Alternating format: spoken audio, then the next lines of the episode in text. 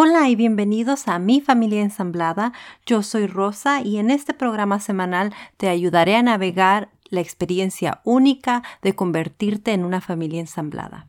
Gracias por acompañarme a un episodio más de Mi Familia Ensamblada. Esta es la segunda parte de la entrevista que le hice a Ángela Portero, coach, experta familiar y experta en relaciones. Si aún no escuchas la primera parte, te invito a que lo hagas en este momento. Y si ya la escuchaste, espero que disfrutes esta segunda parte que está llena de información que Ángela comparte con nosotros. Y no nada más eso, al final de este episodio habrá una sorpresa para todos ustedes. Gracias por escuchar. Y si aún no visitan mi página de Patreon, los invito a que lo hagan en este momento también. No es necesario donar, pero sí sería de mucha ayuda y sería grandemente agradecido por mí. Espero que tengan una hermosa Navidad llena de paz y amor. Pero bueno, sin más preámbulo, vayamos al episodio. Sí, porque igual que creo que los niños necesitan ver que sus padres sienten emociones y no pasa nada porque nos vean tristes, de hecho creo que está bien o nos vean enfadados, pero en ese momento les estamos poniendo en un aprieto de si yo voy y me lo paso bien con mi mamá o con mi papá cuando estoy allí, luego vengo y resulta que esto a mi mamá le pone triste, entonces no voy a ir o voy a ir y no voy a disfrutar o voy a hacer cosas para que ellos no estén bien de manera que mi mamá no se ponga triste. O sea, nuestra conducta a ellos les obliga a tomar decisiones y los niños, como he dicho antes, son muy malos intérpretes yo les digo una cosa y ellos van a interpretar que tienen que hacer eh, algo disruptivo para que esa conducta finalice, ¿no? Entonces, eh, si yo mantengo el tipo que puedo estar mal, que me puede sentar mal, que puedo estar triste, que puedo estar celosa, me pueden pasar muchas cosas, pero eh, los niños no tienen por qué enterarse de esto. Creo que es una de las cosas que debemos vivir en silencio y gestionar nosotros. Claro, es que crea ese conflicto de, lealtad, con los niños. Es como no puedo estar feliz en casa de papá o, en casa de mamá, digamos, porque, porque mi, mamá o mi papá en, que no viven en el, lugar van a estar tristes. Nosotros encontramos un mensaje en el teléfono de, uno de los niños, de mis hijos afín, de parte de, de la mamá, que le decía, estoy muy triste porque ahora vas a la casa de tu papá como si fuera una experiencia mala. Jason tuvo que tomar el teléfono y escribirle y decirle, sabes, eh, yo no, no aprecio que tú estés escribiéndole eso a los niños antes de irse porque ellos se vienen con una actitud triste y, no quiero que vengan aquí ni a tu casa ni a la mía sintiendo que es una experiencia triste o, negativa. Claro, o que están dejando a la otra parte abandonada, pobrecita, que me dejas sola todo el fin de semana o todas las vacaciones, fíjate, ¿qué voy a hacer ahora yo sin ti? No, ellos se tienen que ir, se van con su padre, se van con su madre, se tienen que ir felices y a disfrutar, que es lo que importa para ellos. Que yo quizá voy a pasar un fin de semana horrible, sobre todo las primeras veces, pues puede ser. Pero eso se queda para mí y lo tendré que gestionar y lo podré hablar con mis amigas, con mi familia, pero con los niños no. Creo que es una de las veces en las que nuestras emociones se tienen que quedar para nosotros porque a ellos les ponen un verdadero aprieto. Claro, y es que fíjate que ahora que mencionas eso de que, de que me la voy a pasar muy mal sin mis hijos, no estoy como totalmente de acuerdo con eso, porque siento que una persona adulta que es, está sana, saludable mentalmente, no se, no, su identidad no es basada en sus hijos, ni tiene hijos para llenarla, eh, personalmente. O sea, tú puedes vivir sin hijos. Si tú tienes en realidad un amor auténtico a ti misma, no necesitas a tus hijos para poder ser feliz. No tuviste hijos para llenar, para llenar tus necesidades. Efectivamente, no llegaron al mundo para hacerte feliz. Pero sí que es verdad que me encuentro con muchas mamás que me dicen, eh, me estoy separando o se acerca el primer fin de semana o el primer verano o las primeras navidades ahora que se acercan, eh, que voy a pasarlas sin mis hijos, eh, qué voy a hacer sin ellos, o me voy a... Quizá es más la idea de lo que va a ocurrir que lo que luego verdaderamente ocurre, ¿no? Pero me voy a encontrar muy triste, me voy a encontrar muy sola, em, no sé estar sin ellos, quizá nunca me he separado de ellos. Por eso creo que es tan importante también el autocuidado para saber gestionar este tipo de cosas y para saber eh, acompañarme yo a mí misma o buscar una compañía en ese momento de decir, eh, mm, voy a pasar por esto, no me siento cómoda porque evidentemente la primera vez debe ser algo incómodo, seguramente, pero eh, sé que es un proceso y que la tercera, la quinta vez que se vayan con su padre o con su madre, incluso yo voy a disfrutar, porque al final no todas las madres ni todos los padres de este planeta tienen la oportunidad de que eh, un mes y medio en verano o la mitad de las vacaciones de Navidad o un fin de semana de cada no sé cuántos, su hijo se vaya y ser libres. Al final es una libertad, ¿no? Yo recuerdo con mi madre, y no lo recuerdo a mal, o sea, yo recuerdo que mi madre decía, qué ganas tengo de que te vayas con tu padre. Porque esa, esas vacaciones compartidas, al final las vacaciones de verano, por lo menos en España, son muy largas, son tres meses, eh, para una madre sola son muy largas. Claro. Estando dos ya son muy largas. Que te vayas mes y medio con tu padre o con tu madre, a mí me da tranquilidad porque sé que voy a poder descansar. Porque cuando estoy sola, em, tengo que hacer de los dos, evidentemente, y tengo que multiplicarme. Entonces, eh, también quiero mi tiempo de descanso, ¿no? Y también está bien querer y necesitar ese tiempo de descanso. Yo estoy totalmente de acuerdo. Y de hecho me cuestionó una, una amiga que es mexicana y no estamos acostumbrados a ver ese, esa custodia de 50% del tiempo con la mamá y 50% del tiempo con el papá como nosotros la tenemos, que, que con mi expareja. Ellos, mi expareja tiene a los niños una semana así y luego yo tengo a los niños otra semana. Entonces ella me dijo, pero es que eso no está bien. Y los niños tienen que estar con la mamá. Los niños no pueden estar con el papá todo el tiempo, la mitad del tiempo no. Un fin de semana sí, un fin de semana no, pero ¿cómo vas a tú como madre aceptar que estén los niños con su, con su padre una semana completa? Es que los hombres no están diseñados para eso.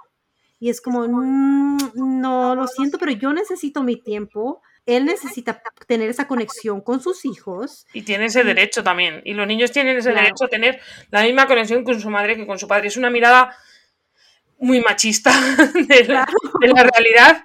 Y em, yo que me he criado en una familia de padres separados y que pasaba 15 días con mi madre y un fin de semana con mi padre, eso deteriora muchísimo la relación.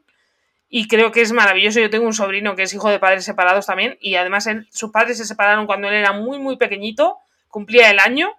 Entonces él se ha criado así, no conoce otra cosa, no, no recuerda otra cosa. Y me parece maravilloso porque tiene la oportunidad de pasar el mismo tiempo con su madre que con su padre, de crear el vínculo, de estar en ambas casas y, no sentir que, dejas una para irte a otra, ese sentimiento tan raro, ¿no? Y creo que los hombres están tan capacitados como nosotras de criar. Es verdad que quizá a nosotras nos sale más naturalmente, pero un hombre puede criar y educar igual que nosotras. Lo único que no pueden hacer es parir, el gestar y parir, porque el resto creo, y amamantar, el resto creo que lo pueden hacer igual de bien que nosotras, y además que debemos, está en nuestra obligación darles ese espacio, porque em, creo que si eh, queremos eliminar el machismo, debemos también darles ese espacio y permitirles aprender, equivocarse y hacerlo diferente a nosotras. Porque que sea diferente no significa que esté mal. Totalmente. Es que aunque sea mi marido y aunque sea mi alma gemela, probablemente no lo va a hacer igual que yo. Y ya está, igual que no va a poner el lavavajillas igual que yo, no va a poner la lavadora igual que yo. Que yo lo puedo hacer de otra manera, quizá yo lo hago más rápido porque lo he hecho más veces, fenomenal. Pero démosle el tiempo, el espacio y el poder equivocarse y el que lo haga diferente. Totalmente, totalmente de acuerdo. Y es que nada que nosotros hagamos como, como padre o como madre biológica va a cambiar a otras personas y es que siempre lo digo, estamos dejar ir el control. Eh, queremos controlar aún qué tipo de padre es eh, mi expareja, qué tipo, qué tipo de, de madre es la expareja de, de Jason y es que yo no puedo controlar eso.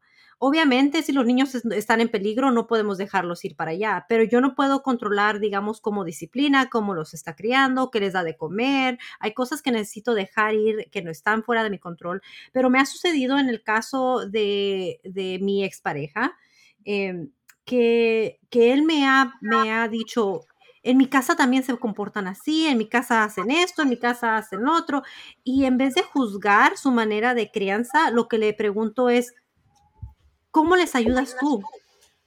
¿Cómo ayudas tú a esa situación? Quizás yo pueda aprender de ti a hacerle, porque no tengo las respuestas a todo, obviamente, no soy perfecta. Creer que tenemos la verdad absoluta y que las madres somos las únicas que podemos criar a nuestros eh, cachorros como en el mundo animal, ¿no? Pero al final eh, ellos lo pueden hacer igual de bien que nosotras y, podemos aprender mucho de ellos porque en la energía masculina, esto no se trata de hombres y mujeres, se trata de la energía que tenemos principalmente. Mm, generalmente la mujer tiene más energía femenina y el hombre tiene más energía masculina, pero se pueden intercambiar los papeles también. Pero la energía masculina es más práctica, se basa más en el hacer y en muchas ocasiones nosotras nos perdemos en un barullo de pensamientos y ellos van más al, hacer, al resolver el problema. Y podemos aprender mucho de eso también. Claro, se necesita totalmente el balance. Eh, de hecho, cuando estuvimos hablando, estuve hablando de un libro que está leyendo Jason, eh, que se llama No More Mr. Nice Guy, que habla de cuando, de cuando los hombres se fueron a la guerra y, los niños se quedaron en casa con las madres. ¿Te acuerdas que estuvimos hablando sobre eso? Y hay un desbalance en la manera que esos niños fueron creados por el hecho de que no estaba la presencia masculina que les estaba enseñando eh, quizás otras, otras cosas que no fueron enseñadas a través de la madre. No es que sea, no es que sea incorrecto, sino que se necesita ese balance para, para saber que, que, está bien eh, ser, ser un hombre fuerte, pero también está bien ser vulnerable. Que, que, no todo el tiempo los hombres tienen que nada más servir a la mujer o ser hombres que vayan a trabajar o a la guerra, también pueden quedarse en casa y crear a los niños. Efectivamente, esto muy importante. está en nuestro cerebro reptiliano, que es el cerebro más primitivo, el, de, el del hombre y la mujer de las cavernas, ¿no? Y en muchas ocasiones eh, la gente lo toma mal, lo toma como conductas machistas, y las conductas machistas es algo que está muy lejos de esto. Se trata de energías, y no se trata de que yo sea una mujer, sino de la energía que reine en mí, digamos. Y yo puedo tener ambas energías, y en unas situaciones puedo tener más de una que de otra por ejemplo, mi madre, que era una mujer separada que tiraba eh, eh, o que sacaba su casa adelante, tenía una energía bastante masculina porque al final eh, ella era la que traía todo el dinero a casa, ella era la que se ocupaba de todo y para eso necesitas mucha energía masculina para centrarte mucho en el hacer, en el resolver problemas, en el traer dinero suficiente a casa para cubrir todas las necesidades pero también en una mujer capaz de escuchar, eh, capaz de sentir, capaz de observar un montón, era muy intuitiva y esto son cualidades de la energía femenina. Lo que pasa es que, evidentemente, cuando tenemos un balance, podemos, digamos, gestionar las cosas de ambas maneras y podemos encontrar recursos, unas veces en la energía femenina y otras veces en la energía masculina, igual que los hombres.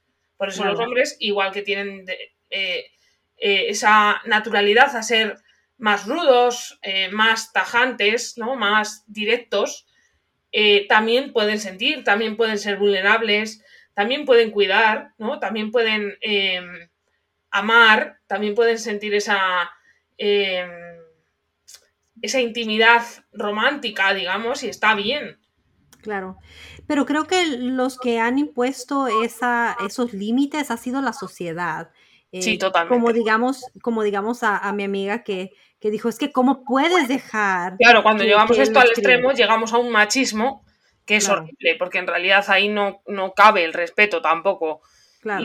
Y, no le estamos dando su lugar a la otra persona. Y al final la otra persona es padre igual que yo. O sea, ¿por qué le voy a quitar el derecho de estar con sus hijos? Te tengo una pregunta. ¿Bastantes de las personas que van y buscan esta crianza respetuosa son las mujeres? Sí, somos las primeras que Mm, somos normalmente las generadoras del cambio. Eh, por, esa sensibilidad, por esa capacidad de sentir más natural, yo creo, por esa conexión, porque nos damos cuenta antes de que eh, cuando nos estamos desconectando de, nuestros hijos, también estamos perdiendo el amor, digamos, de alguna manera, ¿no? Entonces eso como que nos duele antes. Y además tenemos más capacidad o nos damos antes el permiso de decir, esto me duele, esto me hace sentir triste y no lo quiero. Entonces, em, cuando llega el momento del hombre de decir esto no me gusta, en muchas ocasiones se le cuestiona porque es como que, ¿cómo vas a ser un padre permisivo, ¿no? Porque no entendemos que hay un término medio, que es la crianza respetuosa. Es como si te bajas del autoritarismo, vas a ser un padre débil o un padre permisivo, ¿no? ¿Qué tipo de padre, qué tipo de hombre hace eso? Pero sí hay, hay un término medio en el que podemos llegar los dos, pero quizá a ellos socialmente se les da menos permiso a sentir y la crianza respetuosa se basa mucho en el sentir y en entender el sentir del otro. La empatía. Wow, hmm. sí, eso ha sido, creo que ha sido una de las cosas más difíciles, es, eh, expresar esa, empatía y la vulnerabilidad. Vulnerabilidad. Vulnerabilidad. Es que a ellos socialmente tampoco se les da el permiso a decir estoy mal, o esto me pone triste, o mm, no me encuentro bien, o simplemente necesito que me abraces, ¿no? Es como que ellos no pueden tener esas necesidades. Son como siempre delegadas a la mujer y ellos también las tienen. Y es que no nada más lo escuchan de la, sociedad, lo escuchan de la familia también. Eh, si crees en un, en un lugar machista, eh, en una familia machista, escuchan a, al padre, a los hermanos, que eso no está bien, ¿qué te estás pasando? ¿Qué te está haciendo esta mujer? Eh, ¿Por qué te estás transformando? Y tienen que escuchar todo ese lío. sí. Cierto. Es muy, muy difícil. Pero también me dijiste que había otro punto que, que tocamos hace un momento, eh, al principio de nuestra conversación, que era la comunicación con la pareja para mejorar una relación entre hijastro o hijo afín y madre afín o hijo afín y padre afín, eh, tiene que haber una buena comunicación entre la pareja. ¿Cómo se ve una buena comunicación? Porque sé que muchas veces hablamos de la buena comunicación entre pareja, pero ¿qué es la buena comunicación entre pareja? ¿Cómo se ve una, una buena comunicación entre pareja? creo que es el poder sentarse y decir, mm, no estoy a gusto con esto, esto no me gusta, o no me gusta que el niño actúe así, me gustaría cambiar esto de alguna manera, me gustaría que hiciéramos esto de una manera en la que todos nos sintamos cómodos, em, mm, no me siento bien o su conducta me hace sentirme triste o lo que tú haces me hace sentirme triste, que tú seas un padre permisivo o que tú seas un padre autoritario no me hace estar cómoda aquí y que la otra parte respete lo que estoy diciendo y que empatice conmigo, se ponga en mis zapatos y diga, es verdad, si yo me viera ahí tampoco me gustaría, ¿no? ¿Cómo podemos hacer para mejorar esto? Usualmente cuando hay una falta de comunicación así abierta, que sea buena o, o ideal, como nosotros quisiéramos, significa que hay un problema más profundo que solamente la superficie de que hay un poquito de fricción entre, entre la madre afín, el hijo afín o el padre afín y, el hijo afín. Normalmente estamos entrando en un juego de poder en el mm, yo hago esto porque yo así lo hacía o yo hago esto porque la madre me presiona, yo hago esto porque así me lo enseñaron y no le estamos dando el permiso a la otra persona, ¿no? A que ya que la estamos incluyendo en nuestra familia, eh, también aporte a esta familia, ¿no? Cuando incluyes a alguien en la familia, le tienes que dar derechos, obligaciones y permisos. Igual que los tenemos todos, ¿no? Dentro de la familia. Entonces creo que el que la otra persona tenga voz y voto es muy importante para, para, la pareja, además, porque si no, eso nos va deteriorando, porque esa fricción, si, si la primera fricción que tenemos entre madre afín e hijo afín, yo lo hablo, lo gestiono, lo comento con mi pareja y decimos, venga, vamos a intentar que esto funcione de otra manera, vamos a intentar hacerlo así, así, y, se soluciona fenomenal, pero si no, se van sumando, se van sumando, se van sumando, y al final es imposible, ¿no? Estamos creando, nos estamos desconectando en la pareja, no estamos creando una conexión con el hijo afín y estamos llegando a, una lucha de poder, ¿no? De a ver quién puede más, a ver quién se gana más el amor del padre, en este caso del padre biológico, a ver quién mm, llama más la atención, eh, a ver quién tiene más la razón, ¿no? Y me parece un juego feo, un juego irrespetuoso totalmente. Sí, usualmente cuando hace falta ese, esa comunicación entre pareja por los hijos afín, usualmente hay un problema mucho más eh, profundo que solamente eso que está sobre la, superficie. Probablemente ya no teníamos una buena comunicación antes, no hemos asentado unas bases, no hemos asentado unos permisos de decir, bueno, yo te voy a presentar a mis hijos, pero quiero que te sientas totalmente cómoda de decirme si te sientes bien, si algo no te gusta, si quieres que cambiemos algo, eh, si te gustaría actuar de otra manera. Em, quiero que me digas si te sientes incluida, si crees que hay algo que sea imposible para ti o si lo ves posible para ti. Entonces, si yo ya no le he dado el permiso a mi pareja de esto, evidentemente, una vez que se generan problemas, que probablemente los va a haber, porque ensamblar una familia es difícil, claro. se va, todo se va a acumular, ¿no? No es algo que no sea común. Eh, esos, esas fricciones entre, entre madre afín y hijo afín y que el padre se sienta que está eh, en medio o, viceversa, que sea un problema entre el padre afín y, el hijo la hija afín y la madre se sienta que está en medio. Eh, es algo que es muy común y aún en las personas que tenemos buena comunicación, porque yo te puedo decir que en mi caso con Jason eh, ha habido conflictos, pero tenemos muy buena comunicación ambos, sabemos sentarnos y llegar a un, a un acuerdo que, que sea que esté de acuerdo con, con nuestros puntos de vista, con, con ambos puntos de vista, es un, un, punto medio, ¿no? Pero ha sucedido donde, donde hemos tenido esa, esa fricción. Eh, por ejemplo, eh, la semana antepasada, uno de los niños se frustró y ese es el niño que tiene problemas, em, digamos, expresándose por lo mismo del problema de alcohol con su mamá y es parte de su personalidad. Él siempre es, todo lo, lo deja, lo internaliza y después explota. Bueno, pues estaba patinando, el niño se cayó, el hermano le hizo un gesto irrespetuoso mientras se cayó, el niño ya estaba frustrado, es perfeccionista, no sabe cómo lidiar con, con la frustración de, de no hacer algo bien. Entonces el niño ya estaba frustrado y llegamos a casa, lo dejé que se calmara, entró a la recámara y le pregunté eh, que si estaba bien.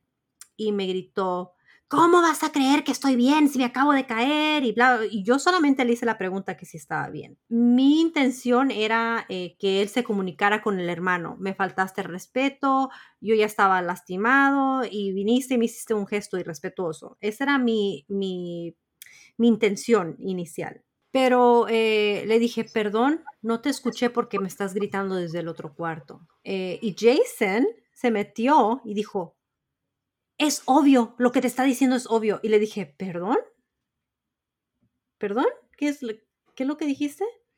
Y, él se fue al cuarto también enojado, ya frustrado, ¿no?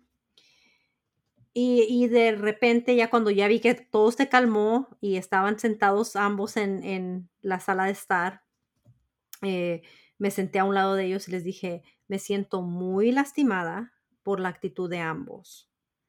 Les dije, hay que, hay que recordar que yo no fui la que te, le, miré al niño, la que te tumbó. Yo no fui la que te hice la, señal respetuosa, lo, que, lo irrespetuosa.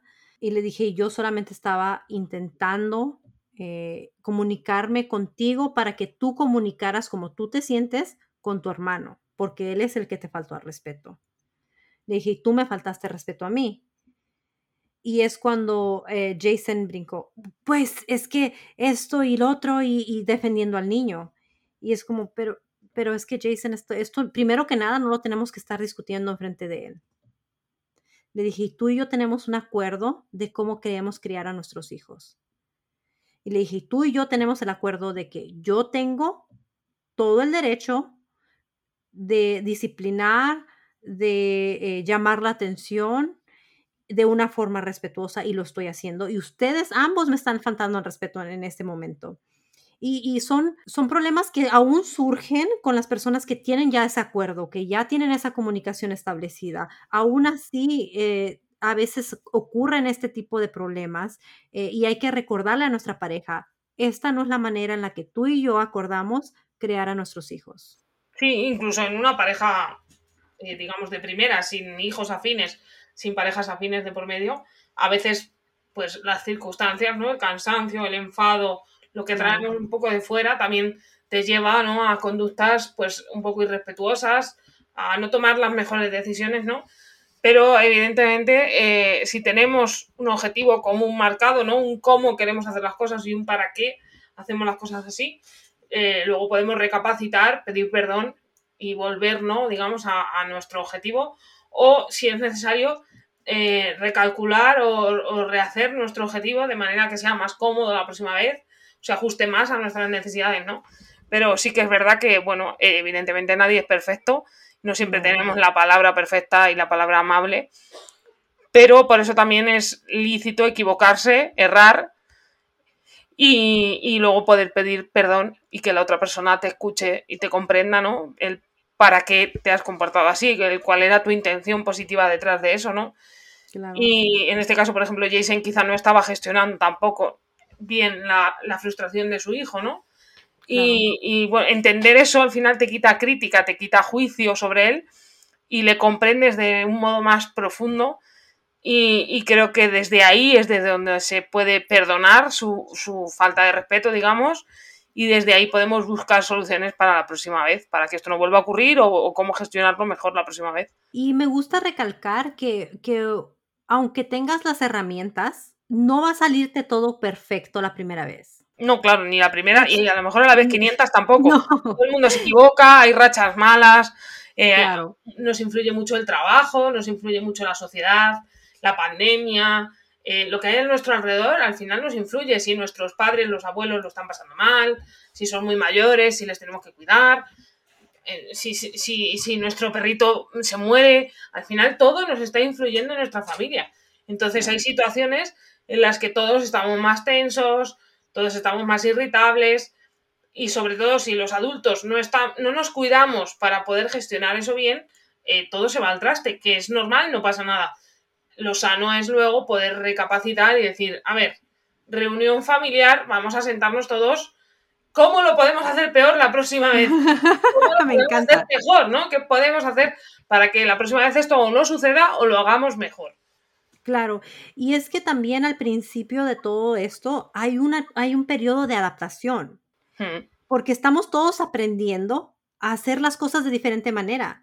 Entonces, hay, hay como una combinación de, de, diferentes personas aprendiendo a hacerlo y tratando de adaptarte hasta que ya todo esto te sale casi naturalmente. Como dices tú, todo, tiene, todo depende de nuestro ambiente, de lo que estamos pasando fuera quizás del hogar, eh, de, nuestro, de, nuestro cansancio, si estamos bien en la mañana y en la tarde ya nos sentimos cansados y, todo esto tiene que ver con, con eh, tiene que ver mucho con nuestro ambiente, ¿cierto? Pero también tiene que ver mucho ese periodo de adaptación. Hay que ser pacientes en ese periodo de adaptación a estas nuevas técnicas. No nos va a salir todo a la perfección la primera vez. Es como una práctica hasta que se convierte en un estilo de vida. Además es que lo que sabemos hacer, por ejemplo, cuando queremos ir a la crianza respetuosa, si venimos de una crianza autoritaria, al final nos tira más lo que sabemos hacer que lo que queremos hacer de nuevo. Es como cocinar. Si yo quiero aprender a cocinar sin sal o sin tanto aceite pero yo lo que he hecho toda mi vida es cocinar muy salado o con mucho aceite, siempre voy a tirar hacia lo otro. Es normal, no pasa nada. Me tengo que dar permiso también a equivocarme, a hacerlo mal, a recalcular, a aprender, a adaptarme a la situación, ¿no? Pues esto es lo mismo. Al final, eh, lo que me va a salir más rápido y más instintivo, si yo lo he hecho siempre, es darles un grito o castigarles, ¿no? Entonces, eh, por eso es muy, muy, muy importante cuidarse mucho y más cuando queremos hacer el cambio, el tener mucho rato de introspección, de mirarme hacia adentro, de cuidarme, de poder tranquilizarme, de saber cómo me tranquilizo, de saber cómo me, qué me funciona para cuando voy a explotar, eh, decir las cosas pero sin dañar a los demás, eh, o qué puedo hacer para no explotar tan rápido, cómo gestionar esto. Por eso es tan, tan, tan importante el autocuidado. Y bueno, también se me hace importante eh, mencionar el perdón, el saber perdonarnos cuando estamos eh, en esta transición o, ya haciendo lo, que es la crianza respetuosa. Es muy importante saber perdonarnos cuando, cuando cometemos un error y no quedarnos estancados en ese momento. Es, un, es también algo que es bueno modelarle a nuestros hijos, ¿cierto? O a nuestros hijos afín. Sí, hay una frase que me regalaron hace poco que es solo soy humana. En inglés es I am ¿cómo es? Eh, only I'm a human. Eh, me parece fantástica. Eh, además me la regalaron en inglés, la persona que, la había escrito era en inglés. Y me parece increíble porque me da permiso a equivocarme y me da permiso a perdonarme porque evidentemente solo soy humana. Nadie me ha enseñado a hacer esto. A mí me enseñaron a ser autoritaria o a ser permisiva o, no tuve el mejor ejemplo y yo ahora lo quiero hacer diferente. Y aunque tengo ejemplos en Instagram, en blogs, en donde yo quiera, o tengo un coach, pero al final no está viviendo conmigo 24 horas ni está en mi cabeza. Entonces, eh, me voy a equivocar. Claro que sí, igual que me equivoco cuando aprendo a cocinar, cuando aprendo a conducir, igual que me equivoco las primeras veces que doy el pecho o, las primeras veces em, que, que, salgo con mi pareja cuando nos conocemos. Claro, todos nos equivocamos. Es lícito equivocarse y tenemos que respetarnos a nosotros mismos, que es la base de la crianza respetuosa, es el respeto hacia los demás y hacia nosotras, que muchas veces somos muy duras y sacamos muy rápido el látigo para con nosotras, ¿no?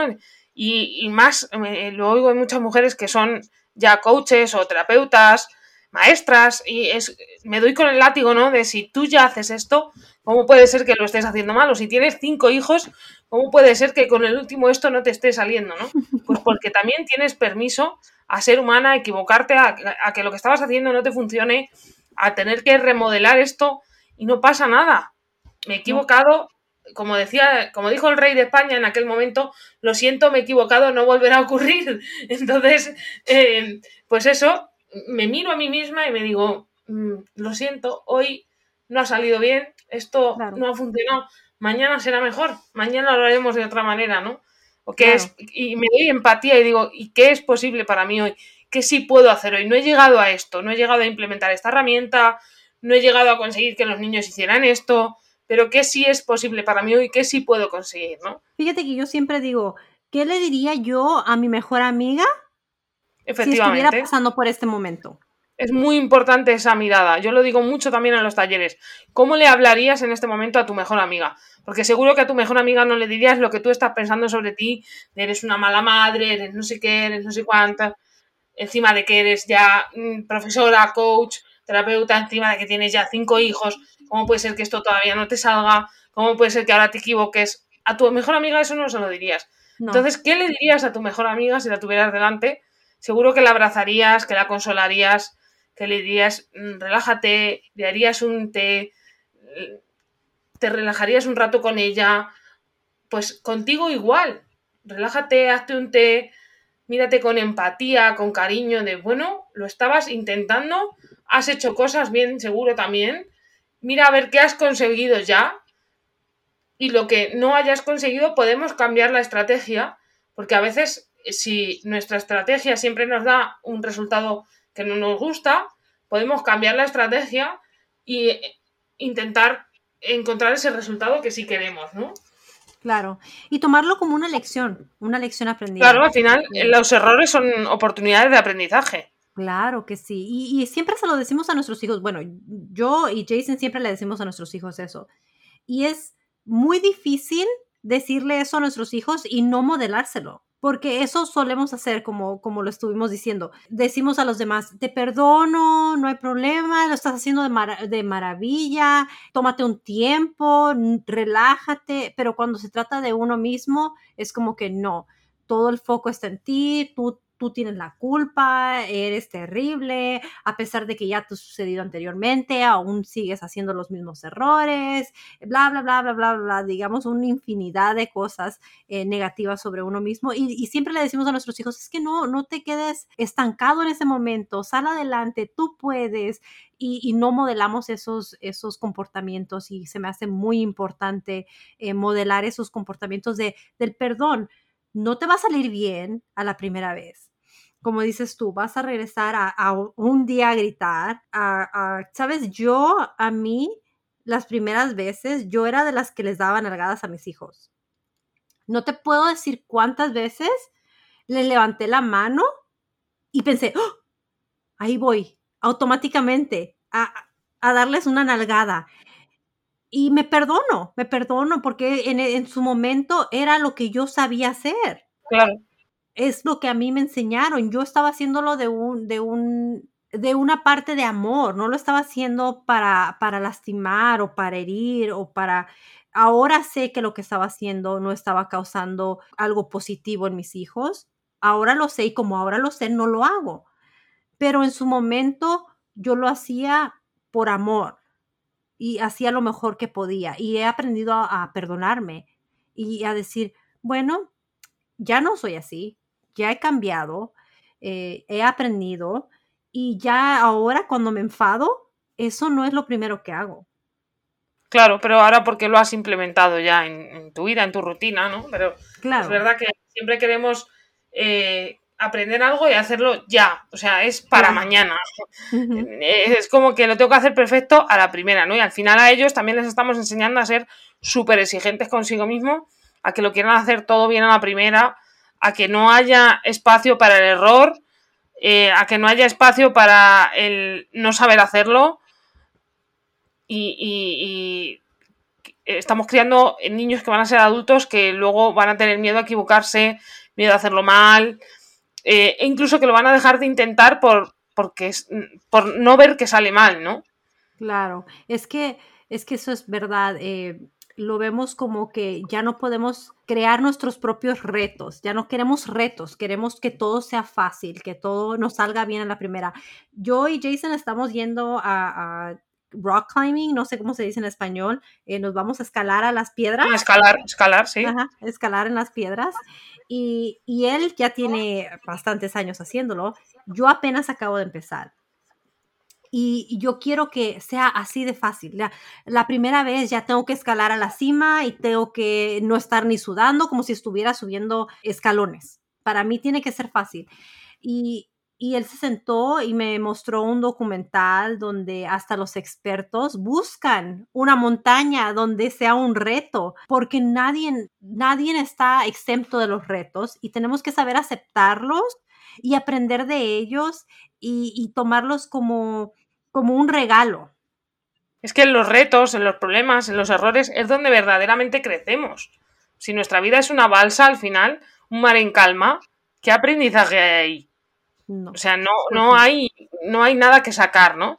A mí me pasó lo mismo cuando aprendí a conducir. Mi marido es conductor profesional, tiene todos los carnets que se pueden tener en España sobre tierra, sobre coche. Me parece que le falta el de tanque, porque ese solo se puede sacar en el ejército.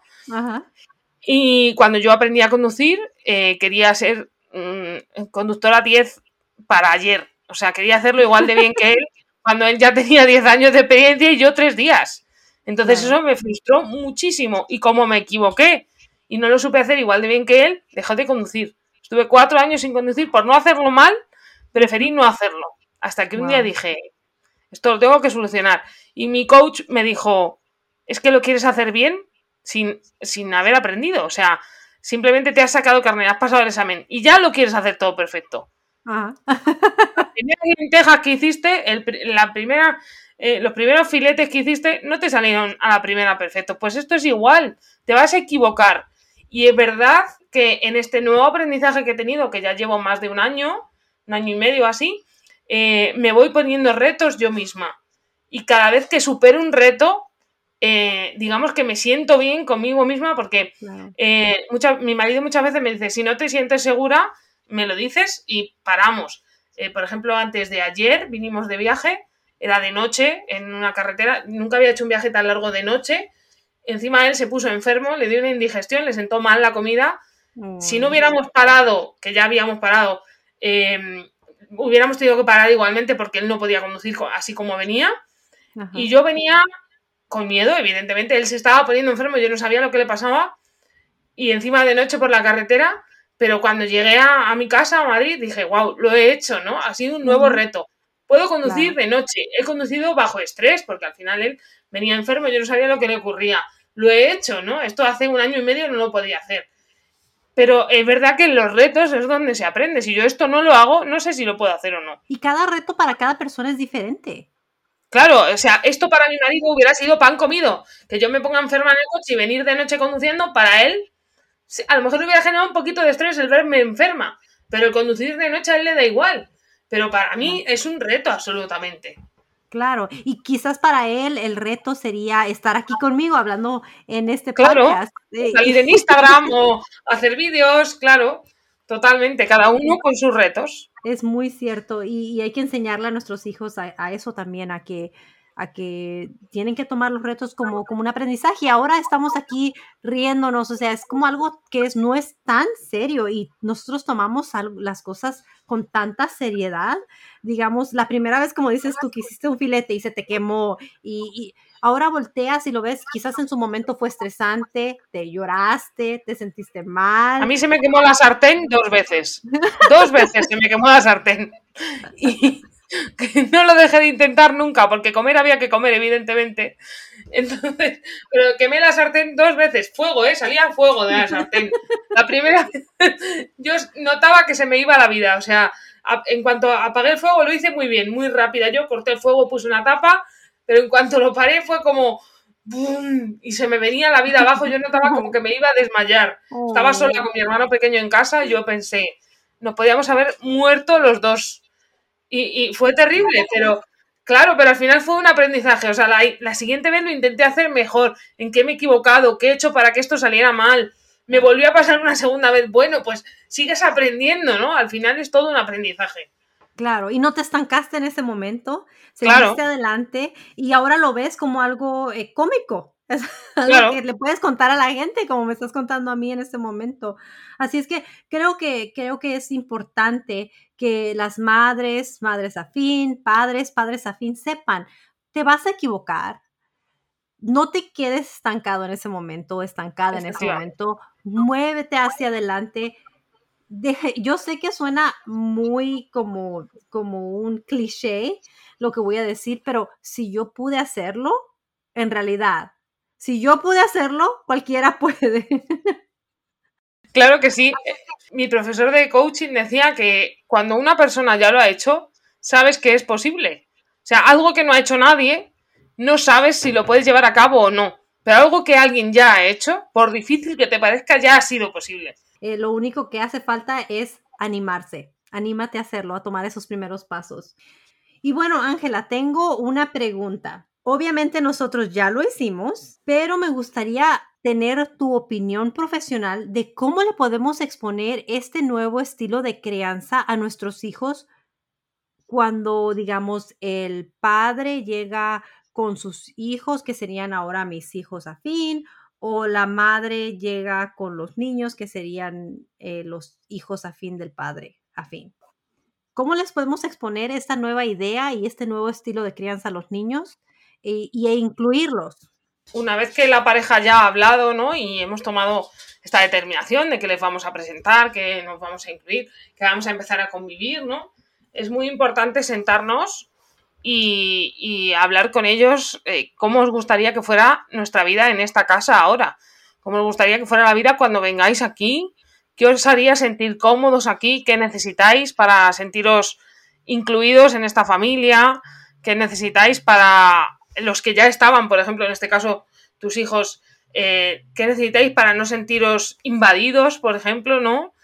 Eh, ¿Cómo os sentiréis todos más cómodos? ¿Qué podemos hacer? Eh, ¿Qué tiempos os gustaría respetar? Em, ¿Qué espacios os gustaría compartir o, que se respetaran? Em, en definitiva, eso, ¿cómo, ¿cómo os podemos hacer sentir cómodos? Qué podemos hacer por vosotros, ¿no? Para que eh, os vayáis ensamblando, pero a la vez no os sintáis ni invadidos ni incomodados porque entráis en un sitio nuevo. Claro, siempre y cuando estén bajo las posibilidades de los, de los padres. Claro, claro. Eso es siempre negociable con todos los miembros de la familia, ¿cierto? O sea, yo no voy a decir, yo quiero eh, mi propia recámara. Claro, yo para, sentirme cómodo necesito la Play 5 bueno, pues a lo mejor la Play 5 no entra en los objetivos, ¿no? Pero eh, evidentemente en objetivos, eh, digamos, eh, que podamos gestionar, que os va a hacer sentir más cómodos aquí, que os va a hacer em, entrar, digamos, en comunidad, poder compartir, poder gestionar, ¿no? Que ahora tenéis más familia, que hay más niños, eh, adolescentes que se encuentran con otros adolescentes, ¿no? Porque quizá es la etapa más difícil, porque cuando son más pequeños se les hace como que encuentran nuevos amiguitos, es más fácil que yo creo que compartan y tal, pero por ejemplo en los adolescentes eh, se ven como, no como rivales, sino como alguien que viene a invadir mi espacio, ¿no? ¿Qué os haría sentir más cómodos para no sentiros intimidados, eh, para sentiros respetados, para sentir que, que tenéis vuestro espacio, vuestro lugar, eh, ¿qué, ¿qué, podemos hacer por vosotros, ¿no? ¿Qué necesitas de mí? ¿Qué puedo hacer por ti? Y cada, cada niño es diferente, porque tenemos niños que son introvertidos, niños extrovertidos, eh, niños que son ambos en, diferentes tiempos y, tenemos que ver sus necesidades sin juzgarlos, porque a veces decimos, pero es que eso no es, no es algo eh, válido, es que eso no es, no es, tú quieres tu tiempo para ti mismo y como nosotros no necesitamos ese tiempo, pensamos que no es algo que es necesario. Entonces es importante escuchar sus necesidades sin juzgar. Efectivamente, que cada niño tiene sus necesidades y que a veces las invalidamos, sí.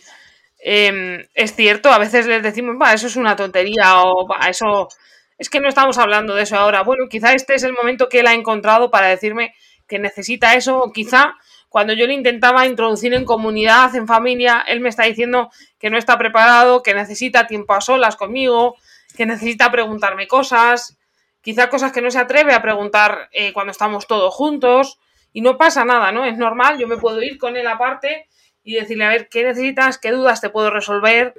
Eh, ¿Qué puedo hacer por ti para que te sientas más, más cómodo? Eh, ¿Qué podemos hacer para que eh, quizá con tus dudas también ayudas a los demás? Porque tus dudas también pueden ser las de los demás, las podemos compartir, lo quieres plantear, no lo quieres plantear, necesitas más tiempo, cada niño tiene su ritmo, sus necesidades, su manera de, de interactuar con otros niños, ¿no? Habrá niños para los que es súper sencillo y habrá niños para los que se les haga un mundo y habrá niños que vengan de, culturas o de, mm, eh, posiciones totalmente diferentes. Y bueno, pues eh, al final, igual que nosotros hemos encajado con nuestra pareja, ellos tienen al final que ir encajando ahí y puede ser complicado también. También hay que recordar que las necesidades de cada quien suelen cambiar. Yo no necesito las mismas cosas que necesitaba cuando tenía 18 años. Igual los niños, en este momento quizás ellos necesitan algo eh, específico o quizás no saben lo que necesitan porque no vienen de una familia donde se hablaba de, las necesidades de ellos eh, y están descubriéndolo apenas. Y, o, saben lo que necesitan y en un año o dos se convierten en adolescentes y ya no necesitan las mismas cosas que necesitaban antes o no saben lo que necesitan, de repente se les olvida. Es normal, todos cambiamos de opinión. Yo, como decía, yo no necesito lo mismo ahora que hace 10 años, 20 años, y mis hijos también van cambiando sus necesidades. Igual que ya no necesitan que les cambie el pañal, que les ayude en el baño eh, o que les lleve al entrenamiento, eh, sus necesidades emocionales también van cambiando, ¿no? Quizá eh, aprenden a gestionar ya solos ciertas cosas, ya no me necesitan todo el rato ahí ayudándoles a gestionar. Eh, o quizá, por ejemplo, en la adolescencia, que también hay muchas rabietas, ya no necesitan que su madre les coja en brazos o su padre, ahora lo que quieren es ese espacio, ¿no? Se encierran en su cuarto y no quieren hablar durante un rato con nosotros. Tenemos que entender, es un cambio de opinión y los cambios de opinión son totalmente lícitos en mí y en los demás, ¿no? Ese es el respeto al final. Entonces sería importante hacer esta, este tipo de juntas familiares periódicamente. Las reuniones familiares son maravillosas. En la crianza respetuosa creo que son una de las bases esenciales el sentarnos a hablar una vez a la semana y decir qué ha funcionado esta semana, qué nos ha gustado, qué ha sido lo mejor de esta semana y por el contrario, qué ha sido lo peor, qué ha sido lo que no ha funcionado, qué ha sido lo que queremos mejorar, lo que creemos que puede mejorar. Eh, si queremos implementar algo nuevo en casa, lo debatimos. Eh, si queremos eliminar algo, se debate igual. Eh, al final creo que el dar voz y voto a todos los integrantes de la familia es súper importante. Y respetar esa, voz, ¿no? Que dice, mm, yo quiero que en vez de un día me des dos galletas de chocolate o yo quiero que los sábados no haya para comer verdura porque es sábado y me pongas otra cosa o que diga, mm, yo ya no quiero que me lleves al colegio, por ejemplo, porque ya soy adolescente y ya me da vergüenza, pues lo podemos ver, ¿no? Se puede plantear, se puede ver si es posible si entra en nuestras posibilidades y si, si nos va bien a todos, si a todos nos beneficia. Y entonces, eh, ¿por qué no, no? Pero me parece esencial las reuniones familiares, el sentarnos a ver cómo ha ido la semana y también si hay algo urgente, digamos, el decir, reunión de emergencia, todos al salón, todos a la cocina, que esto hay que hablarlo ahora, no podemos esperar al domingo a la reunión familiar, lo vamos a hablar ahora y, nos sentamos y, lo ponemos sobre la mesa, ¿no? Porque las cosas se hablan en el momento, porque hay cosas que si nos guardamos las vamos enterrando y al final eh, siguen ahí. Es como cuando te quemas, ¿no? Eh, por fuera parece que ya no quema y por dentro sigue quemando, la piel se sigue dañando. Pues en estas cosas es igual. Me parece muy importante eh, y que cualquier miembro de la familia tenga la oportunidad de, decir, necesitamos junta familiar en este momento y de que tenga esa libertad de comunicación es muy, muy importante. ¿En algún caso tú, tú dirías, esta familia no tiene remedio? Es muy raro, muy raro, muy raro. Es verdad que hay problemas familiares como tener una madre o un padre alcohólico o drogodependiente o em, con eh, abuso de sustancias o tal, que no se quieren curar y quizás no me parece el entorno más apto para unos niños, pero yo creo que siempre que haya mm, voluntad de cambiar, de mejorar, de crecer, la familia puede ser apta. Aunque sea por una persona. Claro, siempre que los niños, siempre que los niños no corran peligro estando con esa persona, me parece que eh, todo el mundo puede crecer y evolucionar y en, todo el mundo puede cambiar. ¿Qué tal cuando el niño es el que golpea a los adultos? ¿Hay algún remedio ahí? Hay un trasfondo muy importante detrás. Hay algo que ese niño ha vivido que no ha sabido gestionar. Eh, a veces ha vivido malos tratos hacia él, hacia su madre, hacia su padre. Eh, a veces ha vivido un abuso que no sabe expresar y, se expresa como puede, ¿no? Lo que hablábamos antes. esos niños que pegan, todos los niños lo hacen alguna vez cuando tienen dos años y están en plenas rabietas, pero si eso se mantiene mucho en el tiempo, hay que ver qué hay ahí detrás, ¿no? De ese, esa agresividad, porque probablemente detrás de eso haya un verdadero problema que haya tenido el niño y no lo hayamos visto y haya que poder, eh, darle la, la, posibilidad pues de ir a terapia, de sanar, de, eliminar eso que le esté haciendo daño, ¿no? Por ejemplo, los niños que sufren bullying en el, colegio, eh, es normal que luego tengan conductas disruptivas. Entonces, eh, esos niños que pegan continuamente a los adultos, eh, hay algo detrás, hay un trasfondo ahí muy importante. Pero si los adultos están dispuestos a, a hacer lo que está en su poder, hay manera de cambiarlo, ¿cierto? Sí, sí, sí porque yo vi un caso también en el grupo de Facebook que una madre afín estaba hablando de la agresividad de su hijo afín hacia ella, agresividad física. Y después hubo una cadena de mensajes, de comentarios, y mientras íbamos viendo la, cadena de, de comentarios, en uno de esos comentarios ella hizo un comentario diciendo que su pareja le faltaba el respeto, que su pareja también le decía insultos y, el niño estaba viendo esto. Entonces, creo que, que, siempre que hay una agresividad, como dices tú, hay un, hay un, un porqué más profundo que, que, solamente el niño siendo agresivo hacia la madre afín o a la, a la madre, el padre. En muchos casos eh, hay muchos niños que son agresivos porque vivieron maltrato del padre hacia la madre entonces han normalizado esa conducta y se hacen adultos o se hacen más grandes y maltratan a su madre, porque es lo que han vivido al final. Es lo que han vivido, es lo que han normalizado, ¿no? Por eso es tan importante parar esos abusos, eh, dar la voz de alarma y, ayudar a esos niños a gestionar eso que han vivido, que es muy difícil. Pero si no lo gestionamos, si hacemos como que no ha pasado nada, como que esto pasó y ya está, o quizá eran demasiado pequeños para acordarse, eh, quizá el día de mañana eh, la agresividad sea su manera de gestionar, ¿no? Porque es lo que he aprendido. ¿Y tú nos podrías ayudar con eso? Si te buscamos a ti personalmente como coach, ¿podrías ayudarnos con esas, en esas situaciones o sería algo más intenso? es, es, algo más intenso. Además, el trabajo con niños no es mi campo. Pero, eh, o sea, yo trabajo con padres, madres. El, trabajo con niños ahí se me escapa, sobre todo si ya llegamos a problemas graves, como me parece la, la agresividad hacia los padres.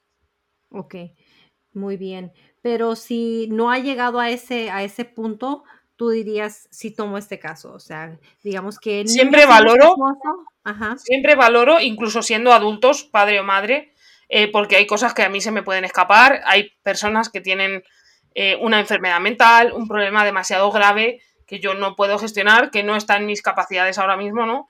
Y sí que tengo recursos en mi mano para decir, yo aquí no te puedo ayudar, tienes que contactar, te puedo dar contactos de otras personas Hace poco, por ejemplo, me contactó una mamá que me conoce de, algún taller.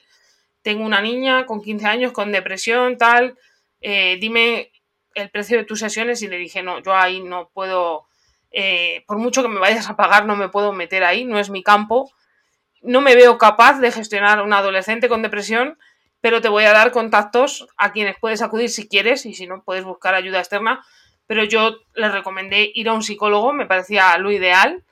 Y, luego hablé con ella y me dijo, hemos buscado un psicólogo en la zona porque me gustaba más presencial que online, que era lo que yo le había recomendado. Fenomenal. Pero yo no, no era mi campo, no es a lo que me dedico y se me escapaba de, mis posibilidades. Igual que otras veces puede venir alguien que quiera, eh, digamos, tratar algo conmigo que no sea específicamente mi campo, pero en lo que yo sí me vea capacitada pero en muchas otras ocasiones eh, un coach, un terapeuta, un profesional tiene que saber parar y decir, yo aquí no, no puedo entrar, yo aquí no me veo, yo aquí no estoy preparada, no, no, no, no me he preparado para esto. Y la agresividad en los niños sería una de esas formas, de, uno de esos momentos en los que yo diría no. Pero sí que es verdad que todos los casos los estudio. Yo suelo tener una conversación gratuita con las familias que me quieren contratar para saber si yo soy su persona y si ellos son mi cliente.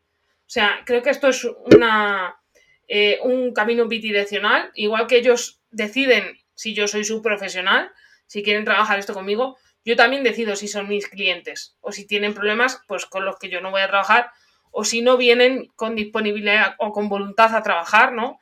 Hay gente que viene como un poco mm, arrastras de parte de otra, el marido que viene arrastras por la mujer Mm. Vengo porque mi mujer dice que tengo que cambiar. No, así no.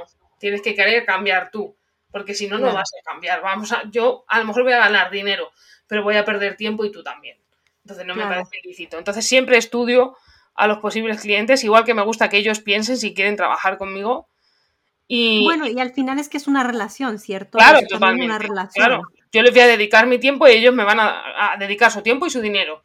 Entonces quiero que sea legal en todos los aspectos. Claro, sí, estoy totalmente de acuerdo. ¿Y de cuánto es tu, tu sesión gratuita para, para saber si, si hay esa conexión, esa, esa posibilidad de crear esa relación? De Son 30 minutos de la primera sesión de valoración gratuita en la que podemos eh, vernos mediante Zoom, por ejemplo, o Google Meet y hablar y ver si somos compatibles. Y tienen, yo les doy un precio oferta cuando vienen clientes de cero, digamos, que no vienen a través, por ejemplo, de este podcast, tienen un precio, yo les doy un precio que si contratan en las primeras 24 horas tiene una oferta y si no se va al precio general, digamos, pero tienen 24 horas para pensárselo, para saber si yo soy su profesional. Y yo también, yo lo suelo decidir en la llamada, pero a veces también me lo pienso después y digo, no, aquí no me voy a meter o esto no, es posible para mí ahora. Y, con total libertad, si, si siento que no son mi cliente, lo digo y ya está. Perfecto, me parece muy esencial tener la transparencia que tienes tú, de verdad lo aprecio, eh, que seas tan transparente y decir, no, esto no lo tomo, esto no está en mis capacidades. Eh, yo, a mí me encanta encontrar gente como tú, Siento que es, eres muy honesta y eres, como te dije, transparente. Me parece muy importante cuando estás buscando un coach, un terapeuta, saber que te va a decir siempre la verdad, de que te va a decir sí soy o no soy capaz de hacer eso, quiero trabajar, no quiero trabajar contigo, o eh, tengo alguien que te podría ayudar mejor que yo. Eso me parece muy, muy importante. Eh, me alegra mucho escuchar eso porque no siempre existe esa, esa ética en los profesionales. Así es que aprecio mucho que, que tú ofrezcas eso. Em, de verdad, eh, significa mucho para, para muchas eh, y muchas personas. ¿Y nos puedes decir de qué consiste o cómo consisten tus terapias? ¿Cuántas sesiones? ¿Cuántas semanas? ¿Qué viene con eh, la terapia? Pues tengo un programa que se llama Reconectados, o en, el caso de la familia es Reconectados, si es en pareja se llama Emparejados. Eh, para el caso de las familias, que es lo que estamos hablando, son ocho sesiones en las que hablamos de, de, cómo funciona la familia, de qué herramientas usan, de qué tipo de comunicación o crianza tienen, de cómo les gustaría que fueran las cosas de, la, de aquí en adelante. Entonces son ocho sesiones de una hora cada sesión. Eh, duran, digamos, eh, al final nos extendemos como unas 12 semanas o así, porque las hacemos cada 8, cada 10 días más o menos. Y eh, luego se llevan algún regalo, como asistencia a talleres, si tengo alguno en ese momento, eh, como el acceso al grupo de WhatsApp de padres que tengo, de padres, y, bueno, madres generalmente, que son las que, las que vienen, se llevan em, técnicas, se llevan juegos y dinámicas, se llevan el cuaderno de agradecimiento porque me parece fundamental dar gracias cada día por lo que sí ha salido bien, por lo que hemos aprendido, por las conexiones que hemos generado, por, por eso bonito que hemos visto hoy que ayer no estaba, y esos son podcast que, que me, me, debes, que nos debes a mí y a mi audiencia, el de la gratitud. Me gustaría enfocarme en un podcast, en un programa especial sobre la gratitud, porque me parece muy importante, tienes toda la razón. Pero bueno, disculpa que te interrumpí, continúa.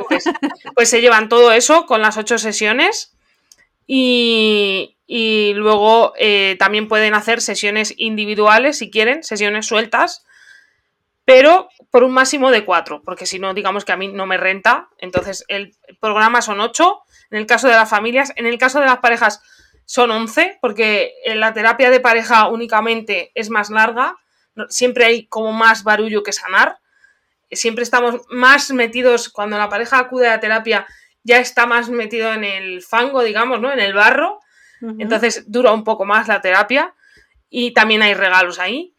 Y mm, eso, ocho sesiones con todos esos regalos y luego el pertenecer a la comunidad, al grupo de WhatsApp que es gratuito, asistencia a talleres, el estar en contacto y cuando se acaban las ocho sesiones hay cuatro semanas de acompañamiento vía telefónico. Yo les llamo o les envío un WhatsApp y ellos pueden llamarme a mí si se encuentran con un problema, con algo que de repente no saben solucionar.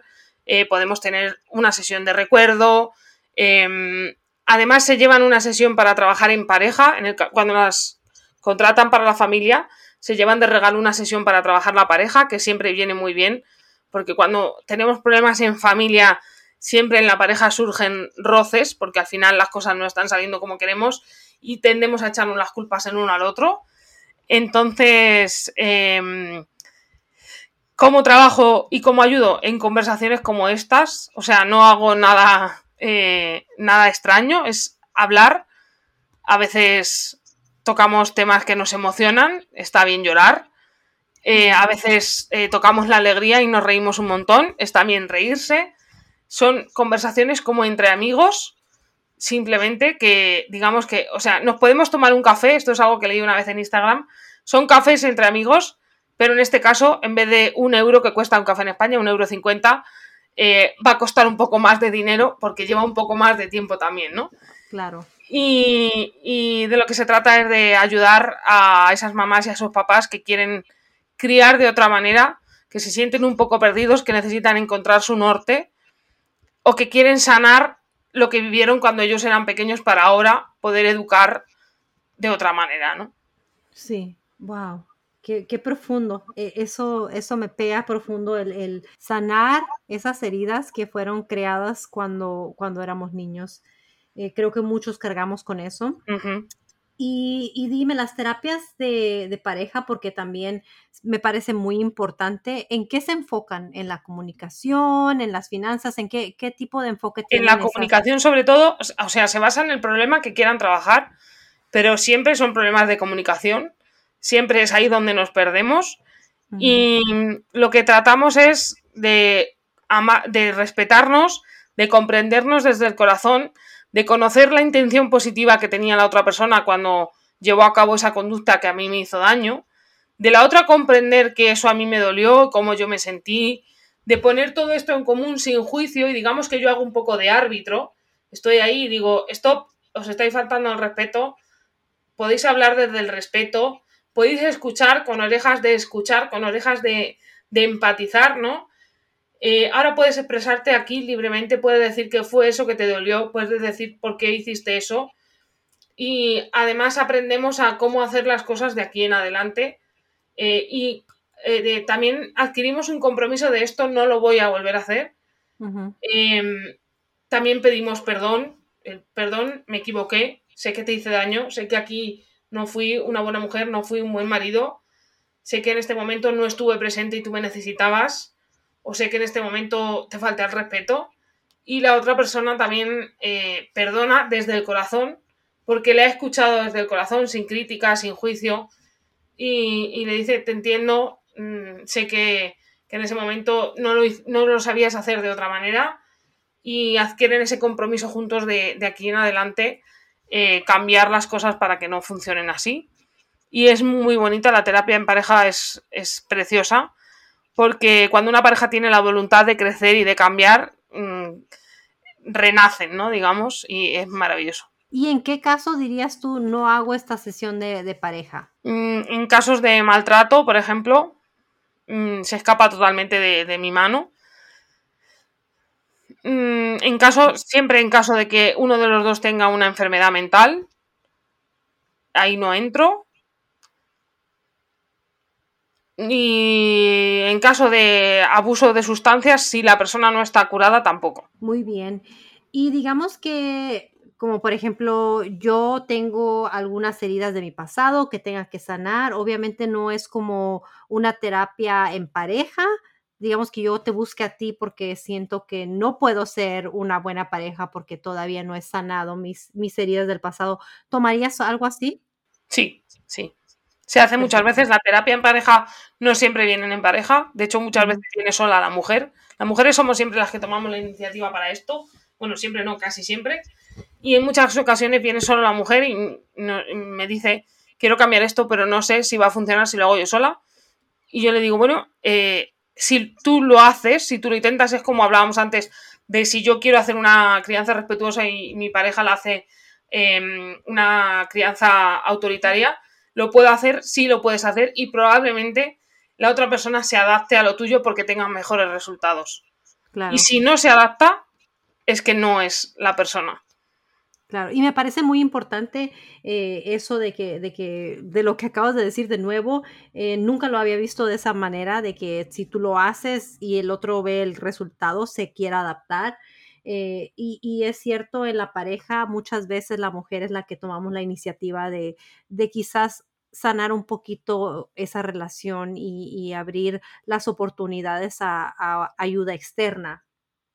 Entonces, eh, para aquellas que, sus parejas no están dispuestos a, tomar esa iniciativa o a iniciarlo junto con ustedes, eh, por favor, siéntanse libre de, de contactar a Ángela, eh, aunque estén, aunque sea terapia de, pareja y solamente seas tú, eh, siéntanse libres de, contactarla. A ella, ella sabrá cómo, cómo podría ayudarles. ¿Y dónde te pueden contactar si, si están interesadas en, tu coach? pues eh, para que sea de manera internacional, en Instagram, que allí me puede encontrar todo el mundo, es arroba cuidadora de emociones y por mensaje privado me pueden contactar siempre que quieran, yo contesto a todos y pueden leer mis posts, también tengo un blog que pueden acceder a través del Instagram y también en Facebook yo tengo también en Facebook. sí el Facebook poniendo igual arroba cuidadora de emociones sale mi página Y aunque siempre hay más contenido en Instagram por los stories y tal, me parece que da más posibilidades. Pero en Facebook también estoy. Si me escriben, también contesto. Y siempre, siempre, siempre contesto y siempre eh, resuelvo dudas si tienen. No me importa contestar a una pregunta o una duda que alguien tenga. Eh, porque muchas veces no necesitan terapia, es simplemente responder a una pregunta y, no pasa nada. Claro, muchísimas gracias. Eh, es importante también saber que tenemos ese apoyo, que tú este, estás ahí, aunque sea que, que sea una pregunta muy, muy simple, sencilla y puedas darnos la respuesta. Es muy importante saber que contamos contigo, así es que muchas gracias por eso también. ¿Nos puedes dar el precio de, tu, de tus programas? Como, como eh, tenéis un 40% de descuento por haber escuchado este podcast, en euros se queda en 448 euros el programa para familias, que son 500 dólares, y el programa para eh, parejas eh, sube un poquito más el precio porque son más sesiones, y se queda en 597 euros o 668 dólares. ¡Wow! Muchísimas gracias. ¿Qué precios tan buenos. O sea, es que te, te imaginas, es una gran inversión. Tu vida va a cambiar. Si tú implementas esas, esas técnicas, es como una gran inversión. si lo dividimos en, digamos, ocho semanas, los 500 dólares, eh, ¿cuánto sería? Ocho semanas entre 500 dólares, no he hecho el cálculo, la verdad. A ver, veamos. Son 62,50 a la semana contando con que te llevas una sesión extra para la pareja y un montón de regalos, a mí me parece un precio fantástico para poder cambiar totalmente esa relación que tienes con tu familia o en el caso de la pareja, para poder cambiar la relación que tienes con tu pareja y en el caso de la pareja también hay regalos. Wow, imagínate, es que es que es increíble y, estamos hablando de, de, que son cada 10 días. O sea que ni siquiera es cada semana, no estás pagando. Y son online o sea que puede ser con cualquier persona que hable español y me adapto a los horarios. Eh, igual que contigo, tú ahora mismo estás en Estados Unidos, yo estoy en España. Mm. Encontramos la hora que nos viene bien y, nos conectamos y hablamos. Me adapto a, plataformas, ya sea Zoom, Google Meet, Skype, incluso en WhatsApp lo he hecho a veces por videollamada. O sea que me adapto muy, mucho a, a las necesidades de la otra persona. Wow, muchísimas gracias por ese descuento. ¿Cuántos serían sin el descuento? Para que vean la diferencia. Eh, la, de, la de la familia, eh, sin el descuento son 747 euros, que son 836 dólares. Wow. Wow, son 336 dólares menos. Claro, es un 40% de descuento, o sea que es un descuento importante. Sí, muchísimas gracias. No sabes, esto significa demasiado para nosotros porque a veces las, técnicas, las herramientas se nos hacen tan imposibles de, conseguir, primero que nada. Y segundo, cuando las tenemos, son súper caras. Y este precio me parece fenomenal. O sea, e, estoy muy, muy agradecida contigo. Pero no nada más nos quedamos con eso también tienes algo que regalarnos, ¿cierto? Sí, quería añadir que también hay muchas facilidades de pago, que si no puede ser de una vez, lo podemos dividir en dos, en tres. O sea que no hay problema, que me adapto. Y además, eh, vamos a hacer un sorteo. Rosa va a hacer un sorteo y yo lo publicaré también entre los que escuchéis el podcast y voy a regalar tres sesiones para una sola persona, tres sesiones gratuitas totalmente para hablar sobre familia, sobre pareja, sobre heridas personales, para sanar lo que queráis. ¡Wow! Muchísimas gracias. ¿De cuánto va a ser cada sesión? Una hora cada sesión. ¡Wow! Tres horas de tu tiempo nos vas a regalar. Sí, eso es. Ay, Ángela, muchísimas gracias. No sabes, ahorita tengo una sonrisa de oreja a oreja. Gracias a ti por la oportunidad. Muy feliz. No, no, para nada. Muchísimas gracias a ti por tomarte el tiempo para hablar con nosotros, darnos estas técnicas, hacernos sentir muy seguras o seguros eh, de que podemos hacerlo, de que podemos alcanzarlo y de que estás ahí para apoyarnos. Muchísimas gracias. Eh, como saben, ya les dio su página de Instagram, de Facebook, donde la pueden contactar, pero yo les voy a dejar todos estos enlaces en la descripción de este episodio. Ángela, de nuevo, muchísimas gracias por acompañarnos el día de hoy. Por favor, prométeme que vamos a hacer el podcast de la gratitud. Por supuesto que sí, por supuesto. ¿Prometido? Prometido. Muchísimas gracias. Gracias, Ángela. Saludos a ti y a España. Me encanta tu país. Madrid es bello. Espero poder eh, pronto visitar Madrid de nuevo y si estoy ahí, conocerte en persona y darte un fuerte abrazo. Claro que sí, por lo menos un café nos tenemos que tomar. Y gracias, Rosa, por abrirme las puertas a tu comunidad, a tu podcast, por estas charlas tan maravillosas que tenemos. Sí, me llenan tanto el alma, me llenan tanto el corazón, estoy tan alegre, eh, estoy súper emocionada de que, de que mis escuchas te conozcan, eh, porque eres una gran persona, una gran profesional y, he disfrutado mucho esta entrevista. Muchísimas gracias de nuevo. Maravilloso, Rosa. Hasta pronto. Hasta pronto. Adiós.